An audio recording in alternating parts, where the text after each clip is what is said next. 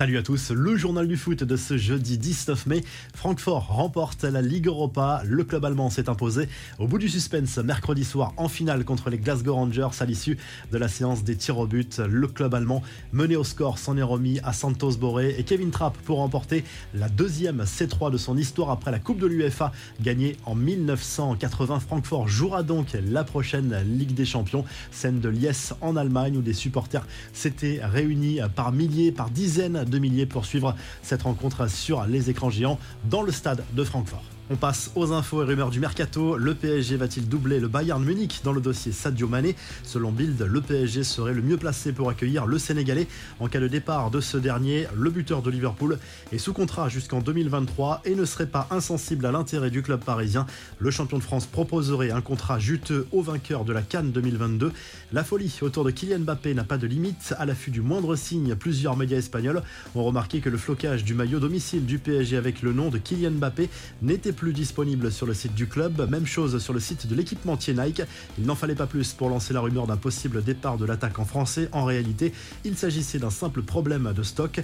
Antoine Comboiré, lui, finalement, va rester à Nantes. Les récentes déclarations du coach français avaient laissé planer le doute, mais le vainqueur de la Coupe de France va finalement rester à la tête des Canaries. Les infos en bref, Idriss Gueye va devoir sortir du silence après avoir refusé de jouer samedi avec le PSG à Montpellier et donc de s'associer à la journée de lutte contre l'homophobie organisée par la LFP. L'international sénégalais va devoir donner des explications au Conseil national de l'éthique de la Fédération française de foot dans une lettre adressée aux joueurs. L'instance demande notamment une photo de Gueye avec le maillot en question pour mettre fin à la polémique.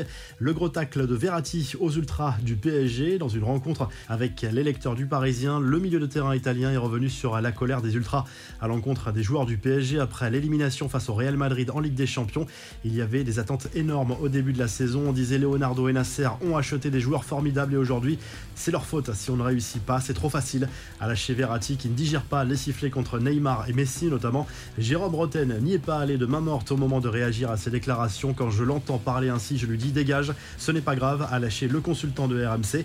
Zlatan Ibrahimovic va-t-il mettre fin à sa carrière à l'issue de la saison, c'est-à-dire dans les prochains jours? L'attaquant milanais a tout simplement refusé de participer aux trois matchs de Ligue des Nations prévus en juin avec la sélection suédoise. La presse italienne y voit un nouvel indice sur une potentielle retraite. À 40 ans, l'ancien parisien y songerait sérieusement à cause notamment de blessures récurrentes. L'AS Saint-Etienne bientôt sous pavillon américain, c'est possible. La presse anglaise rapporte ce mercredi que le milliardaire américain David Blitzer, déjà copropriétaire de Crystal Palace ou encore des Philadelphia Sixers, souhaiterait racheter le club stéphanois, même en cas de relégation en Ligue 2. Enfin, cette histoire hallucinante, plusieurs clubs de Ligue 2 et de National auraient été bernés par des parents qui ont visiblement utilisé leur enfant pour obtenir des maillots de foot gratuitement en prétextant des maladies graves. Les parents utilisaient à chaque fois des noms de famille différents et déclaraient une maladie différente pour leur enfant. Pour l'heure, impossible de savoir si le jeune enfant est réellement malade ou non, mais l'affaire a enflammé les réseaux sociaux et choqué les internautes. La revue de presse, l'ombre d'un doute, titre le journal L'équipe ce jeudi qui consacre sa une à Jorge Sampaoli, l'entraîneur de l'Olympique de Marseille. L'OM vise très clairement une place en Ligue des Champions, si possible direct, mais en cas d'échec, le coach argentin sera forcément le premier visé. Marseille recevra Strasbourg ce samedi lors de la 38e et dernière journée de Ligue 1, match décisif au stade Vélodrome. En Espagne, le journal Sport consacre sa une à Khalidou Koulibaly, le défenseur sénégalais est clairement la priorité du FC Barcelone pour le prochain mercato Il lui reste un an de contrat avec le Napoli. Le Barça est prêt à mettre 35 millions d'euros sur la table. Et en Italie, la Gazette dello Sport consacre sa une Raphaël Leao, l'attaquant de l'AC Milan, réalise une très belle saison. Il est clairement décisif dans ce sprint final de la Serie A. Il affole les grands clubs européens, notamment le Paris Saint-Germain et Manchester United qui se seraient positionnés sur ce dossier. Mais l'AC Milan n'étudiera pas les pistes en dessous de 100 millions d'euros. Si le journal du foot vous a plu, n'hésitez pas à liker, à vous pour nous retrouver très vite pour un nouveau journal du foot.